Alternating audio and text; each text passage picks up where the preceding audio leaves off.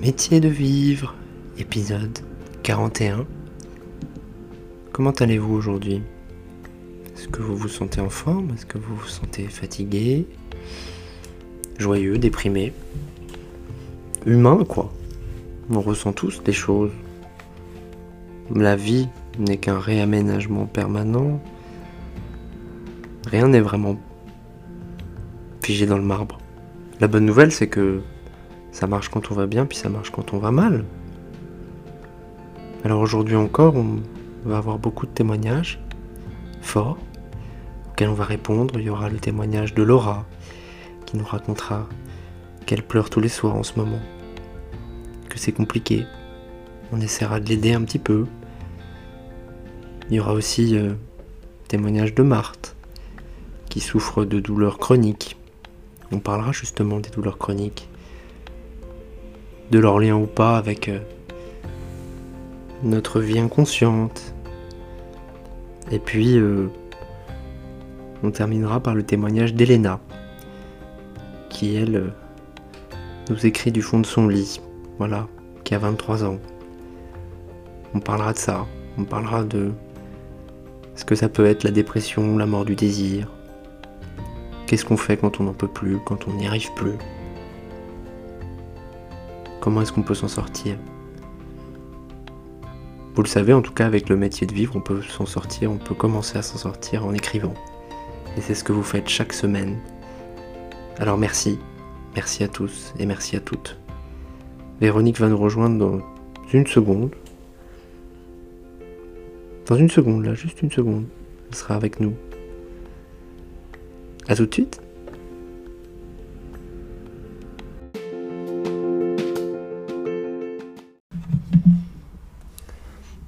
Et bonjour Véronique. Bonjour Valentin. Comment vas-tu?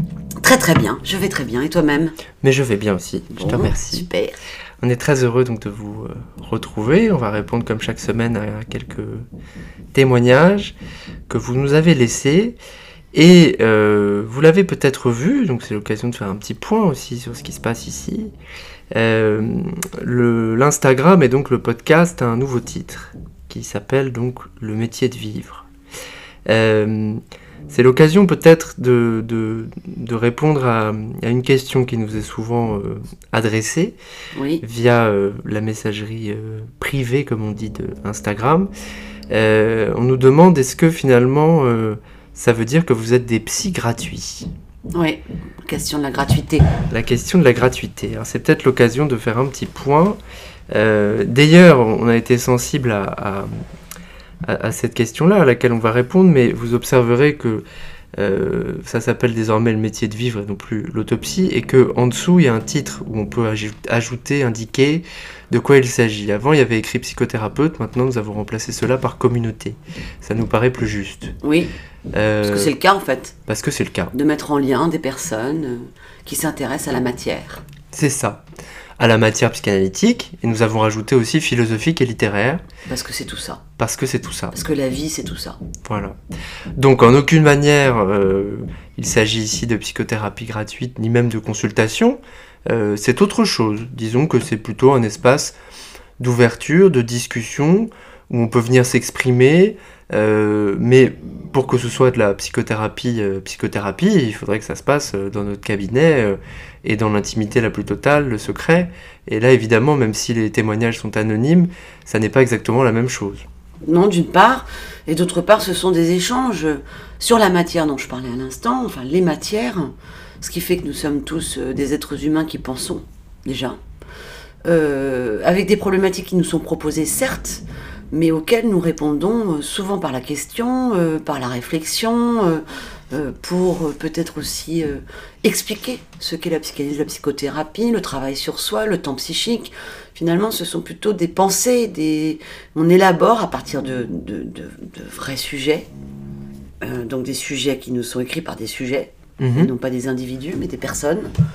Et donc effectivement, euh, on permet aussi quelque chose d'un échange entre nous, peut-être euh, d'un soutien quand même, puisqu'on parle d'une de problématique, mais un soutien qui n'est pas à ce, point thérapeutique euh, qu'il serait pratiqué dans un cabinet, mais qui est plutôt une façon de dédramatiser, dépathologiser, et proposer peut-être plusieurs pistes de réflexion, de solutions.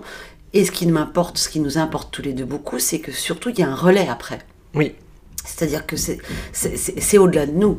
C'est-à-dire que nous, on est instigateurs, certes, en créant cet endroit, mais que fondamentalement, ce qui se passe et ce qui est très judicieux et, intéressant et intelligent, c'est que souvent les, les- les internautes, ou comment les Instagrammeurs, euh, se parlent entre eux après. Voilà, c'est pour ça qu'on a euh, appelé ça communauté, puisque le but c'est que on forme une, forme justement de communauté et que vous puissiez, comme on le voit d'ailleurs chaque semaine dans les témoignages qui sont publiés, euh, vous répondre entre vous. Euh, d'ailleurs, vous observerez que euh, on fait extrêmement attention sur les témoignages. Alors bon. dans- la petite présentation du témoignage sur Instagram, il nous arrive de poser quelques questions, mais, ça reste beaucoup moins direct que ce qu'on fait là dans le podcast, puisque le but c'est que les témoignages existent euh, sur le site et que finalement vous puissiez vous répondre et vous aider euh, en tant qu'être humain et, et pas en tant que professionnel. Voilà, et en plus, alors si on devait parler d'argent, Oui. euh, si on en faisait un business, moi je ne pourrais pas le faire. Mhm. Parce que justement, c'est pas du tout le cas. C'est quelque chose de se faire plaisir tous. c'est plutôt quelque chose de d'échanger. Voilà, d'échanger des pensées. Et ça se ça se rémunère pas l'échange. hein. Mm. C'est comme un troc finalement, Mhm. hein, de s'entraider. Parce Mhm. que nous aussi, ça nous aide Oui. d'entendre toutes ces problématiques et de relire les réponses. Et Voilà, et puis ça et nourrit nous aussi notre propre pratique. Ça nous instruit autant que ça vous instruit. hein. Voilà, Nous ça. sommes très instruits, en fait, aussi par Tout à fait. Donc c'est un échange et l'argent ici euh, n'a pas lieu d'être. Voilà, tout à fait. N'hésitez pas, hein, si vous avez d'autres questions, si ça vous paraît pas assez clair, à nous le dire, et puis on, on en reparlera de temps en temps avec plaisir. On est ouvert à la polémique hein, aussi. Tout à fait. La polémique. Aussi c'est une polémique. Pour nous, ça n'en est pas une, mais Mhm. voilà, on est ouvert. C'est ça. Alors on va prendre tout de suite un premier euh, témoignage, peut-être si tu peux prendre ton téléphone, Absolument. afin qu'on puisse euh, lire un premier témoignage ensemble de ce qui a été euh, envoyé, diffusé euh, cette semaine sur le compte qui s'appelle donc désormais Le métier de vivre. Hein, C'est comme ça que ça s'appelle. Alors, premier témoignage de Laura, et je pleure tous les soirs. C'est comme ça que ça s'appelle. Tu veux le lire toi? Euh, oui, oui. Ah, Vas-y. Alors, en primaire, j'avais des mauvaises fréquentations, du coup, j'avais pas vraiment des amis, sauf une vraie amie avec qui je partageais tout. Sauf qu'arrivé au collège, toutes mes mauvaises fréquentations m'ont tourné le dos et j'étais toute seule. Mais j'ai un comportement assez toxique et ça m'a mis hors de moi. Mais ma seule amie avec qui je partageais tout était dans ma classe. Je pensais qu'elle allait me supporter, mais à chaque fois je n'arrête pas de créer des embrouilles pour rien, et elle s'excuse alors que ce n'était pas de sa faute, et je l'ai perdue. Nous ne sommes plus amis et je me suis retrouvée toute seule dans la même classe que mon ex-amie. Elle a commencé à parler dans mon dos et toute ma classe me déteste. D'un côté, j'étais tellement en colère contre elle, mais je voulais tellement redevenir amie avec elle, mais mon côté toxique ne voulait pas s'excuser. Alors j'avais trop d'ego pour lui en parler, et maintenant je suis en cinquième. On précise donc, hein, c'est important, que Laura a vraisemblablement quelque chose comme 12 ans Mhm. et je suis encore dans sa classe. Et là, je veux vraiment arranger les choses, je pleure tous les soirs, je n'ai personne à qui parler, et quand j'en parle, il trouve que le problème n'est, entre guillemets, pas si grave, que je devrais arrêter de faire la dramatique pour rien, et j'ai envie d'en finir. Oh, j'aime pas cette phrase-là, faire la dramatique pour rien. Mhm. Qui dit ça? Je ne veux pas juger la personne, mais euh, quand même, on sent une souffrance là, donc euh, on peut Mhm. pas dire que c'est euh, jauger, euh, comment ça, le- comme une jauge à essence là d'une bagnole. Enfin, il n'y a pas de niveau de dramatique. Il y a, on souffre, on n'est pas bien, on pleure, on s'inquiète d'une solitude. Donc il est question d'en prendre. alors, on peut, on peut pas faire à sa place, on peut pas faire à votre place, mais quand même de, de considérer qu'il y a une souffrance Oui. et de l'écouter, ne serait-ce que cela. Euh, mais peut-être que cette personne qui vous répond, ou ces personnes qui vous répondent de, de- d'arrêter de dramatiser, sont elles-mêmes extrêmement angoissées de ce que vous vivez. Donc elles bottent en touche, en fait, on va dire, non? Oui, alors il faudrait savoir de qui ça vient. Est-ce que c'est les parents? Est-ce que c'est les copains? Est-ce que c'est d'autres gens? Euh, Moi, ce que j'entends, euh, Laura, c'est que tu souffres beaucoup, effectivement, comme le dit Véronique, et que là, il s'agirait peut-être de trouver euh, d'autres relais, finalement, que, que, que les amis avec lesquels ça a l'air compliqué. Alors je sais pas, est-ce qu'il y a une psychologue scolaire euh, là, où, là où tu étudies euh, Est-ce que tu as un oncle, une tante, quelqu'un à qui tu pourrais aussi parler de, marraine. de ce que tu vis, de marraine Mais je- je- j'ai l'impression, je sens en tout cas que, que peut-être tu es un peu enfermé dans cette souffrance-là. Donc ça serait bon peut-être de réfléchir à ça. Euh, moi, ce qui, la phrase qui me... C'est vraiment la toute fin, moi. J'ai envie d'en finir. C'est une phrase qui m'inquiète. Euh, J'aimerais savoir ce que ça veut dire. Euh, Est-ce que tu reçois des messages, par exemple, sur les réseaux sociaux qui sont insultants, qui sont désagréables Est-ce que tu te sens parfois, j'allais dire, harcelé par, par ces personnes-là dont tu parles dans, dans ton message Qu'est-ce que ça veut dire mauvaise fréquentation? Qu'est-ce que ça veut dire mauvaise fréquentation? Qui dit ça Effectivement? Parce que toutes mes mauvaises fréquentations m'ont tourné le dos et j'étais toute seule. Mais j'ai un comportement assez toxique. Donc en fait, euh, c'est peut-être pas mal d'avoir des mauvaises fréquentations qui euh, vous tournent le dos. Euh, et en même temps, vous ajoutez, euh, j'ai un por- comportement assez toxique. Donc déjà, je trouve que d'avoir cette réflexion sur soi à ce point de considérer qu'on est toxique, euh, c'est assez impressionnant en termes d'analyse Bah, à de 12 soi-même. ans, À 12 ans, et même, je veux dire, déjà à 12 ans, ça c'est sûr. Et en même temps, est-ce que ça voudrait dire justement que vous auriez pu être aussi toxique que ces mauvaises fréquentations? Qu'elles vous fassent tourner le dos, euh, qu'elles vous tournent le dos, veut dire que vous ne l'êtes finalement peut-être pas tellement que ça, parce que les toxiques se nourrissent des toxiques, hein, donc peut-être que vous n'êtes pas si toxique que ça. Je trouve qu'il y a une, une étiquette euh, un peu violente là sur euh, qui vous êtes. Euh, et donc vous ajoutez j'ai un comportement assez toxique et ça me met hors de moi, donc hors de vous. Euh, c'est là où il faudrait aller chercher qu'est-ce qui se passe en vous, Mhm. plutôt que d'être hors de vous justement.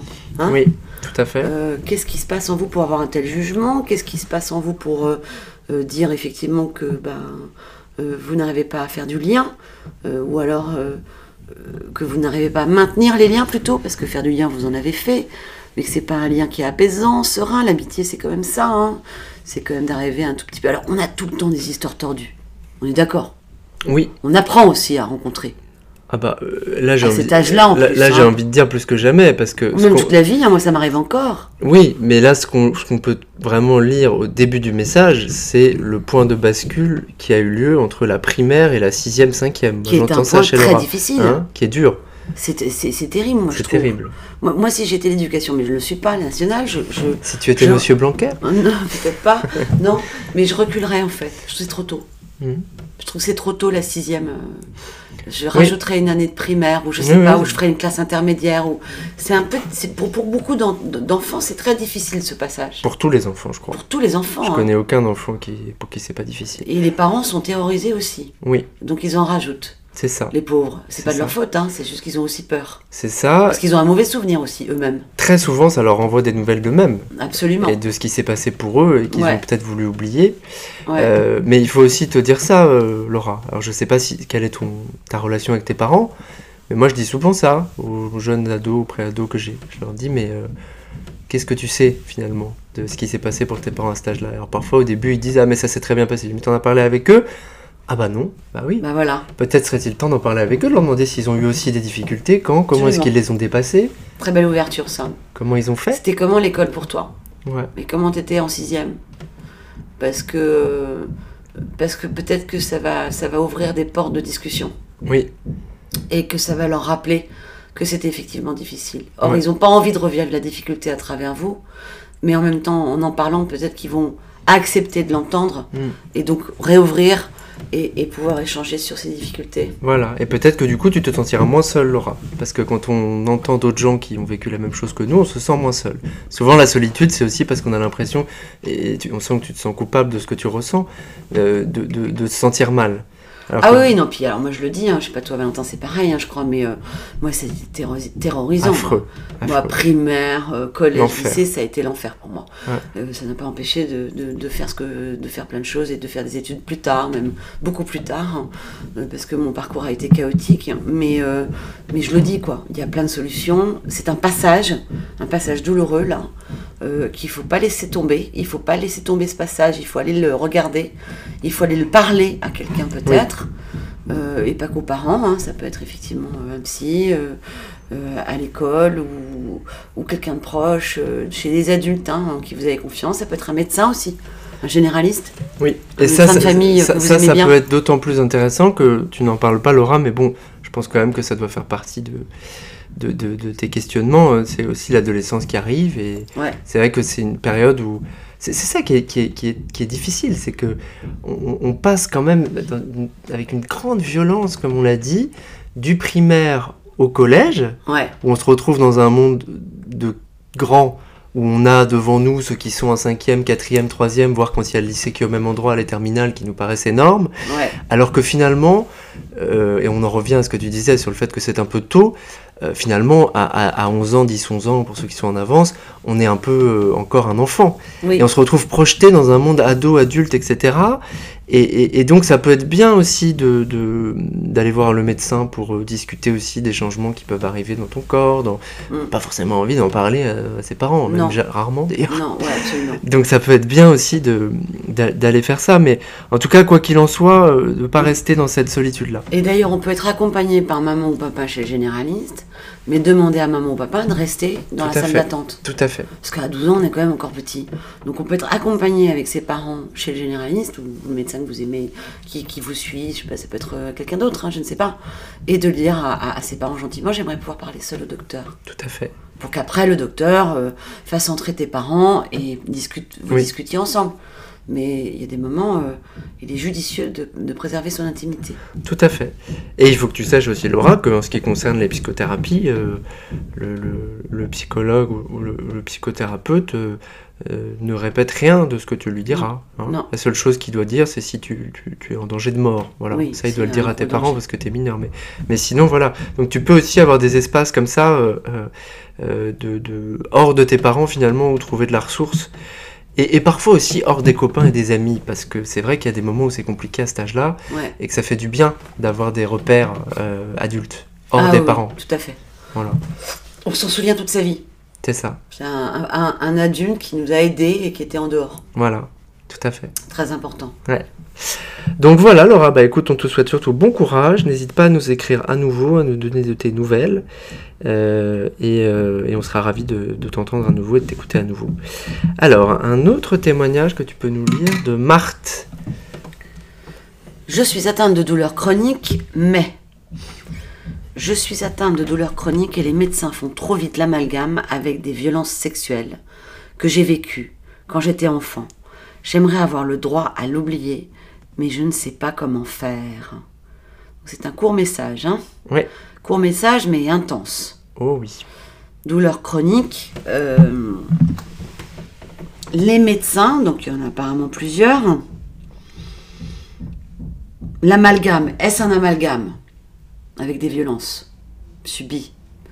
Euh, Moi je pense pas qu'il s'agisse d'amalgame, je pense que c'est plutôt une association qu'ils font là, mais qui pour vous euh, pose problème, c'est-à-dire que tout serait expliqué à travers... C'est ça hein, l'idée. hein. Qu'est-ce que tu vois toi? Qu'est-ce que tu lis? Bah, euh, moi, ce que ça m'inspire déjà, c'est. euh, ça me fait tout de suite penser à, à, à quelque chose que, que disait la, la, la médecin avec qui j'ai fait mon stage de fin d'études, qui, qui s'occupait, qui travaillait à l'hôpital, et, et- et- et, euh, très souvent, euh, justement, on lui envoyait euh, les patients. Euh, quand on avait exploré euh, tout le côté euh, physique et corporel et qu'on ne trouvait pas de cause à, ce que pouvaient ressentir les gens. Donc déjà, je pense qu'il faut creuser à fond ça, Marthe, avant de vous répondre. C'est-à-dire savoir très concrètement, est-ce que vous avez tout, tout, tout, tout, tout, tout exploré? Est-ce que ce sont des douleurs chroniques dont on ne trouve pas une cause somatique? Ou, pas? Euh, Après, ce qui est sûr, et moi c'est ça que j'entends dans, dans ce que vous dites, euh, c'est que peut-être vous vivez, et ça on peut le comprendre, hein, on, on- on a souvent des patients qui, euh, qui ont subi des violences sexuelles, on sait qu'il y a un temps psychique qui est euh, Très long. très très long.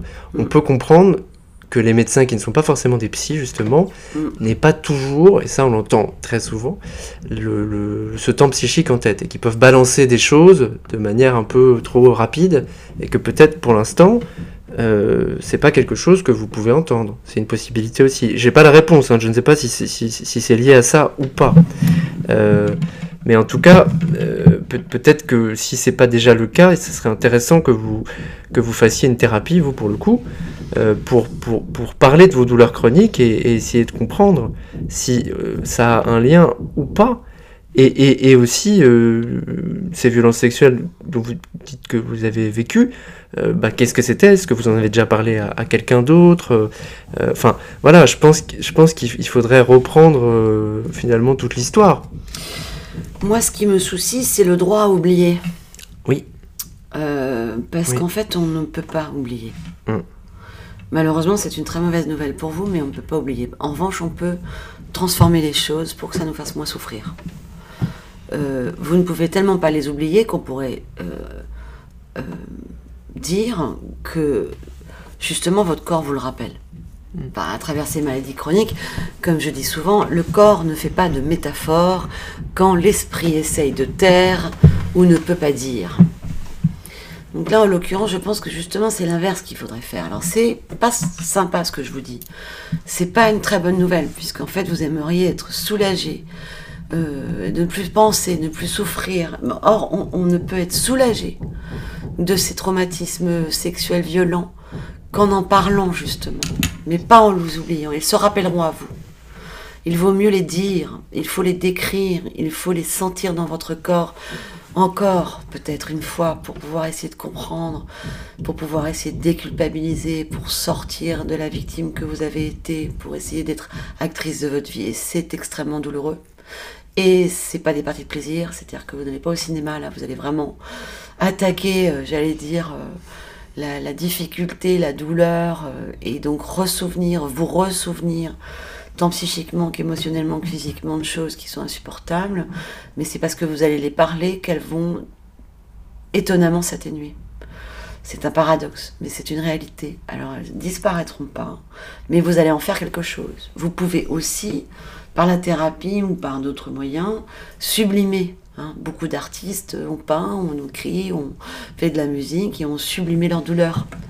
C'est la fameuse résilience dont parle Boris Cyrulnik, que vous pouvez regarder quelques vidéos de Boris Cyrulnik. Il explique très très bien ce que ça veut dire que de parler du trauma. Euh, il y a plein de vidéos super intéressantes sur Internet. Mais non, on ne peut pas oublier. Après, euh, effectivement, c'est pas toujours agréable que d'autres disent ce que vous avez vécu. Donc j'entends par les médecins font l'amalgame, ils parlent de moi euh, et ça vous met presque à une place d'objet et vous ne seriez pas sujet de ce que vous vivez. Et ça vous met dans une place d'objet que vous connaissez parfaitement puisque quand on subit des violences, on est un objet, on n'est pas un sujet. Donc c'est ça qui doit être extrêmement dur pour vous. Mmh. Et ça se parle. Je ne saurais trop, trop, trop vous dire d'aller en parler. Bah, euh, D'ailleurs, si vous nous écrivez à nouveau, vous pourrez peut-être nous en dire un peu plus, parce que ça, dans votre message, il est court, on, ne le sait pas. On ne sait pas quel chemin vous avez euh, parcouru, si vous en avez déjà parlé, comment, à qui. Euh, combien de temps? Voilà, combien de temps. Quel thérapeute? quand, Voilà, quand est-ce que ça vous est arrivé Et, là-dessus, vraiment, il n'y a, y a, y a, pas de, de, règles. Hein, on, on, on, voit bien, même à la fois dans nos cabinets, mais, mais aussi dans les, dans les affaires médiatiques qui peuvent sortir, où il y a des gens qui se retrouvent accusés de, viol, on, voit bien que, parfois il faut 20 ans hein, pour arriver à en parler. Pour, euh, parfois euh, plus, parfois ça ne se parle jamais. Parfois ça se parle jamais. Euh, voilà, alors on ne peut pas vous répondre sur est-ce que c'est ça, est-ce que c'est pas ça. Par contre, ce qu'on peut vous dire, c'est qu'il est absolument certain que le corps et l'esprit ne font qu'un et qu'il y a des liens indéniables et permanents mm. entre les deux. On n'est mm. pas juste un cerveau et un corps d'à côté. Exactement. Voilà. Alors ça ne veut pas dire que toutes les douleurs, euh, les douleurs euh, somatiques s'expliquent par des raisons psychologiques. Non. Mais ça veut dire que euh, effectivement il faut, il faut quand même en faire quelque chose et, et, et, au fond que ce soit ça ou que ce soit pas ça, je pense que pour votre vie et, et justement pour exercer ce ce si difficile métier de vivre, je pense que, que, voilà, ce sera à parler et à travailler. Il faut remercier votre corps. Hein. Ouais. Parce que ces douleurs chroniques, si tant est qu'elles soient euh, somatiques ou pas, hein, donc c'est à vérifier avec euh, évidemment des psys, mais c'est vrai que quelque chose de. Le corps nous alarme sur nos souffrances. parfois le corps parle avant, avant, avant que l'esprit comprenne. Oui. Hein. Souvent, le corps parle avant que l'esprit comprenne. C'est un peu comme des signaux d'alarme. Oui, c'est le tableau de bord de la bagnole. Moi, je parle souvent de Ouais. la bagnole. C'est un- les voyants rouges qui s'allument sur le tableau de bord nous indiquent qu'il va falloir s'arrêter sur le bas côté de la route et qu'il il va falloir prendre soin de la caisse, quoi. Ouais. Et donc là, euh, votre bagnole, elle souffre. Donc il Ouais. faut aller non seulement euh, peut-être euh, aller regarder le moteur, mais peut-être la mettre un tout petit peu au garage pour qu'elle euh, se repose Oui. un peu, euh, et puis aller regarder le moteur avec un psy. Ouais. Et, euh, et du coup, bah, les, les voyants euh, sur le tableau de bord euh, disparaîtront petit à petit. Euh, pas pour euh, parce qu'ils seront oubliés, mais parce qu'ils auront été un tout petit peu. On aura pris soin d'eux. On aura pris soin du corps et donc du psychisme et que tout ira mieux. Oui. Mais surtout, ne perdez pas confiance et allez dire, allez raconter. On vous souhaite en tout cas. euh, Merci de nous avoir dit. Merci. Euh, Donnez-nous des nouvelles. Vous pouvez, si ça vous fait du bien, euh, si ça vous aide, nous écrire un message plus long, donner des nouvelles. Voilà, ou si vous avez d'autres questions. Oui. Surtout, n'hésitez pas. On est là. Est-ce que tu peux réouvrir ton téléphone? Ah, pardon. Parce qu'il y a un code et donc je Oui, ne peux pas l'ouvrir. Voilà, merci. Voilà. Alors, on va prendre un dernier témoignage de Elena. Je vous écris du fond de mon lit. Je vous écris aujourd'hui du fond de mon lit. Encore un jour de plus. À 23 ans, j'ai toujours travaillé, été active, alternant le travail, les sorties entre amis, en amoureux, en famille, ou parfois restant simplement dans le confort de chez moi. Mais suite à une grosse dépression l'été dernier, j'ai quitté mon poste en restauration, évidemment sans rupture à l'amiable. J'ai quitté ce qui me semblait être l'amour de ma vie transformé en un enfer sur Terre. Sans ressources financières jusqu'au début de l'année d'après, j'ai cru ne jamais m'en sortir. J'ai enfin pu débloquer les aides sociales pour survivre et payer mes rentes mensuelles.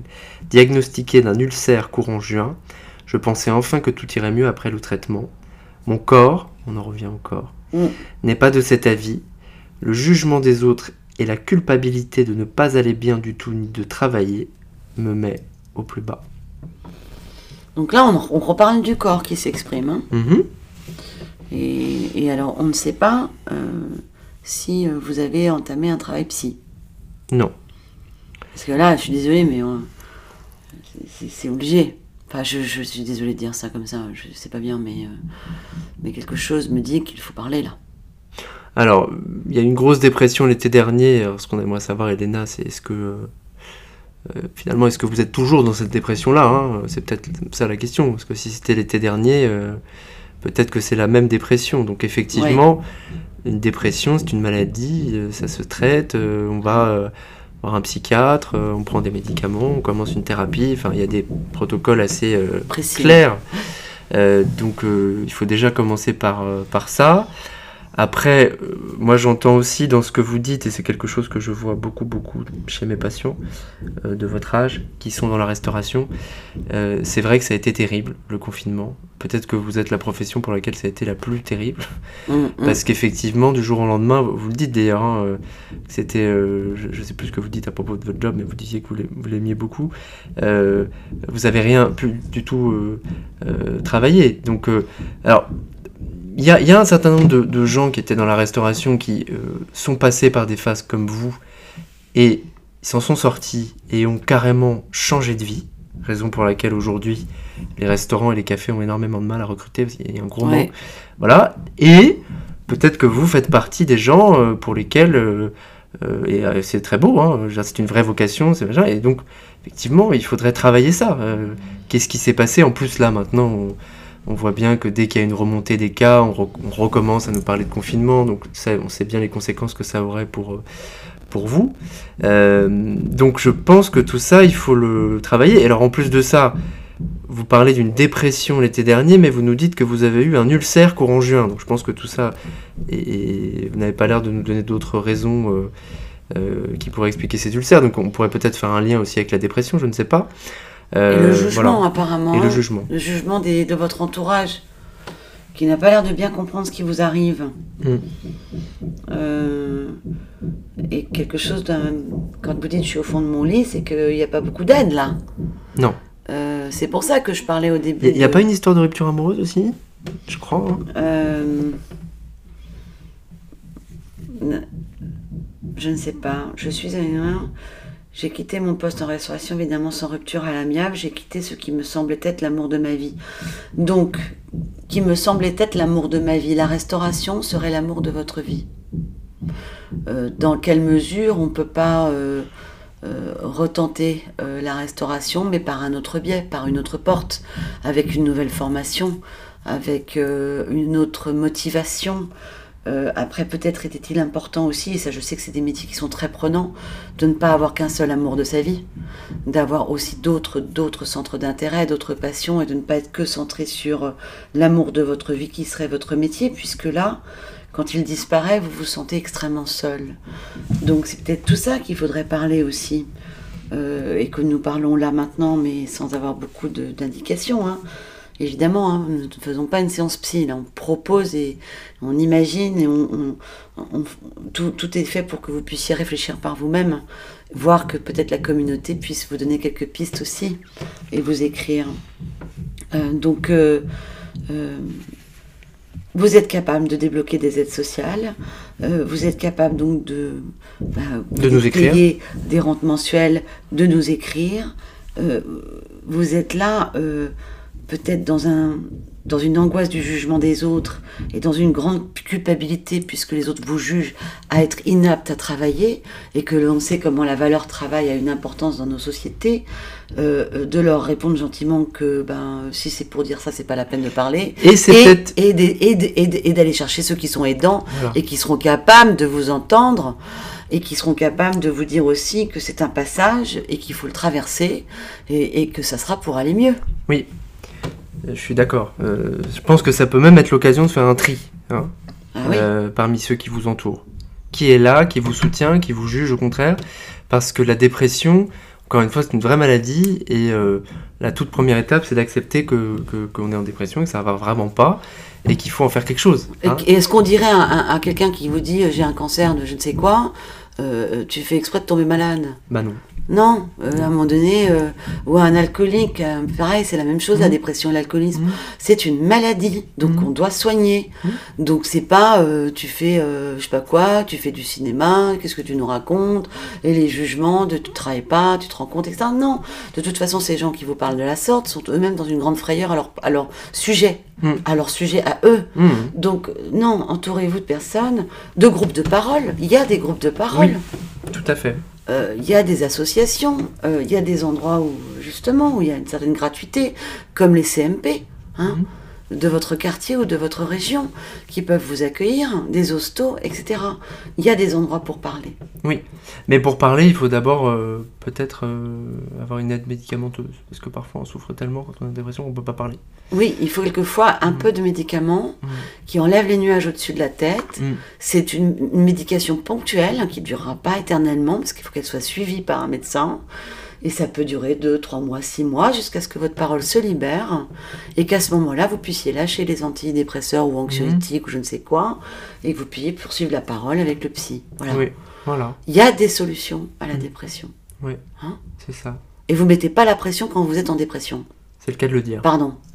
Jeu de mots à la con, mais quand même. C'est vrai.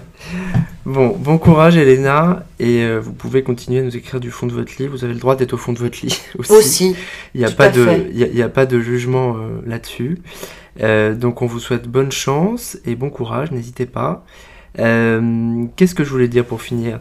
Bah, Je voulais dire, oui, parce que tu disais la communauté, bien de le, de le dire. Donc ces témoignages-là, ils sont sur le compte, hein, le métier de vivre. Donc euh, tous les témoignages dont on a parlé, que ce soit Laura, euh, que ce soit euh, Marthe, Mm. Marthe d'ailleurs, alors qu'il y a un commentaire, mais où est-ce qu'il est, Je pensais qu'il y avait un commentaire pour Marthe, mais je ne le trouve plus, pas. Euh, ou que ce soit celui qu'on vient de lire de Elena, vous pouvez aller sur le compte et réagir. D'ailleurs, je vais lire quelques commentaires, parce qu'en ce qui concerne Elena dont on vient de parler, il y a des commentaires. Il y a Itaki qui dit euh, Bonjour Elena, ce n'est pas de votre faute, la dépression est une maladie, mais vous avez le droit d'aller mal. Prenez votre temps pour guérir, vous sentir mieux. Si vous le pouvez, ne restez pas seul et trouvez des gens à qui parler et qui ne vous jugeront pas. Allez-y petit à petit, nourrissez-vous correctement, trouvez une activité qui vous fera sentir mieux et surtout ne culpabilisez pas et prenez soin de vous. Vous verrez, quand vous vous sentirez mieux dans votre mental, la santé physique suivra. Super. Mm, tout à fait. Merci Taki. Corinne qui nous dit tout est possible, la vie offrira des opportunités. Et Vinciane euh, qui dit courage à toi. Et alors moi je vais en profiter pour vous lire une petite citation qui est pour vous Marthe, mais qu'on a mis en ligne sur le compte, mais que j'aime beaucoup. L'échec ne tue pas, le succès ne dure pas, ce qui compte c'est le courage de continuer. De qui Ouais. est-ce? Oh, je sais pas. Winston Churchill. Ah, tiens, tiens, magnifique. Très intéressant. D'ailleurs, à propos de dépression, je vous conseille vraiment, je sais pas si tu l'as vu, mais euh, c'est historique, mais moi je trouve que ça fait des liens avec la dépression. Il faut, il faut voir Les Heures Sombres, justement, Heures qui Sombres raconte euh, la, toute la période de mai 40 à juin 40 où Churchill devient Premier ministre Ouais. et où euh, en gros l'Europe est en train de s'effondrer, où il n'y a plus aucun espoir, c'est la fin des temps, la fin de tout. Et il est le seul à, à- à y À croire. donner, euh, à donner l'optimisme nécessaire euh, ça. et le courage à tous pour ça. continuer. Tout le monde dit il faut négocier avec le fou en Allemagne et tout. Et, Ouais, ouais, et- c'est ça. et- ça. Non, non, mais ça, c'est très intéressant l'histoire. hein, passionnant ce film. De nous remettre euh, dans ces années-là Voilà, c'est ça. où tout s'est effondré. Alors après, je vous rassure, il y a heureusement d'autres moyens de, de lutter contre les troubles psychiques que certains des moyens utilisés par notre ami Winston qui était gravement alcoolique. Il fumait beaucoup Mais- de cigares, je crois. oui. mais, mais, euh, mais bon, voilà. En tout cas, euh, euh, c'était une petite citation. Et par ailleurs, je voulais qu'on termine là-dessus. Euh, il y a eu pas mal de réactions en MP Au post que nous avons mis à propos de l'épisode de la semaine dernière. Je te rafraîchis la mémoire. On avait laissé une petite phrase qui était Écrire ce que l'on ressent, c'est comme ranger sa chambre, organiser son cerveau et ses affects, son tendre pensée. Écrire, c'est un ménage psychique qui nous régénère et nous rend plus créatifs. mhm. Et euh, en MP, du coup, il y a eu pas mal de- d'entre vous qui nous ont dit qu'effectivement, ça les tend très bien d'écrire. Euh, donc je me suis dit que ce serait intéressant peut-être un jour qu'on fasse un épisode spécial là-dessus. Épisode spécial sur l'écriture, Mhm. voire un mini coaching d'écriture, entre guillemets, avec quelques Oui. petits, euh, quelques petits livres à lire sur le sujet ou Ouais. quelques petits tuyaux. Mhm. euh, Donc on, vous, lance, on vous lance l'appel. euh, je remettrai peut-être un petit sondage sur le- le- les stories si vous avez envie, si ça vous Mhm. intéresse. ouais, Alors dites-nous si ça vous intéresse plutôt pour, pour vous, pour justement le métier de vivre, ou alors publier, ou les deux. Enfin voilà, mais peut-être que si ça vous branche, on pourrait un jour faire un, un petit épisode, euh, un petit cadeau de Noël. ouais, ça serait vraiment bien. voilà. Et d'ici là, bah, n'hésitez pas, continuez à nous envoyer tous vos messages en, en privé, et on se reparle et on se revoit dès la semaine prochaine alors. Absolument. La Ça te semaine va prochaine. Tu seras là Oui, je suis là. Très bien, Je ne bouge pas. tu ne bouges pas. Donc on vous dit à la semaine prochaine, prenez soin de vous. à bientôt, à bientôt. Au revoir. Au revoir.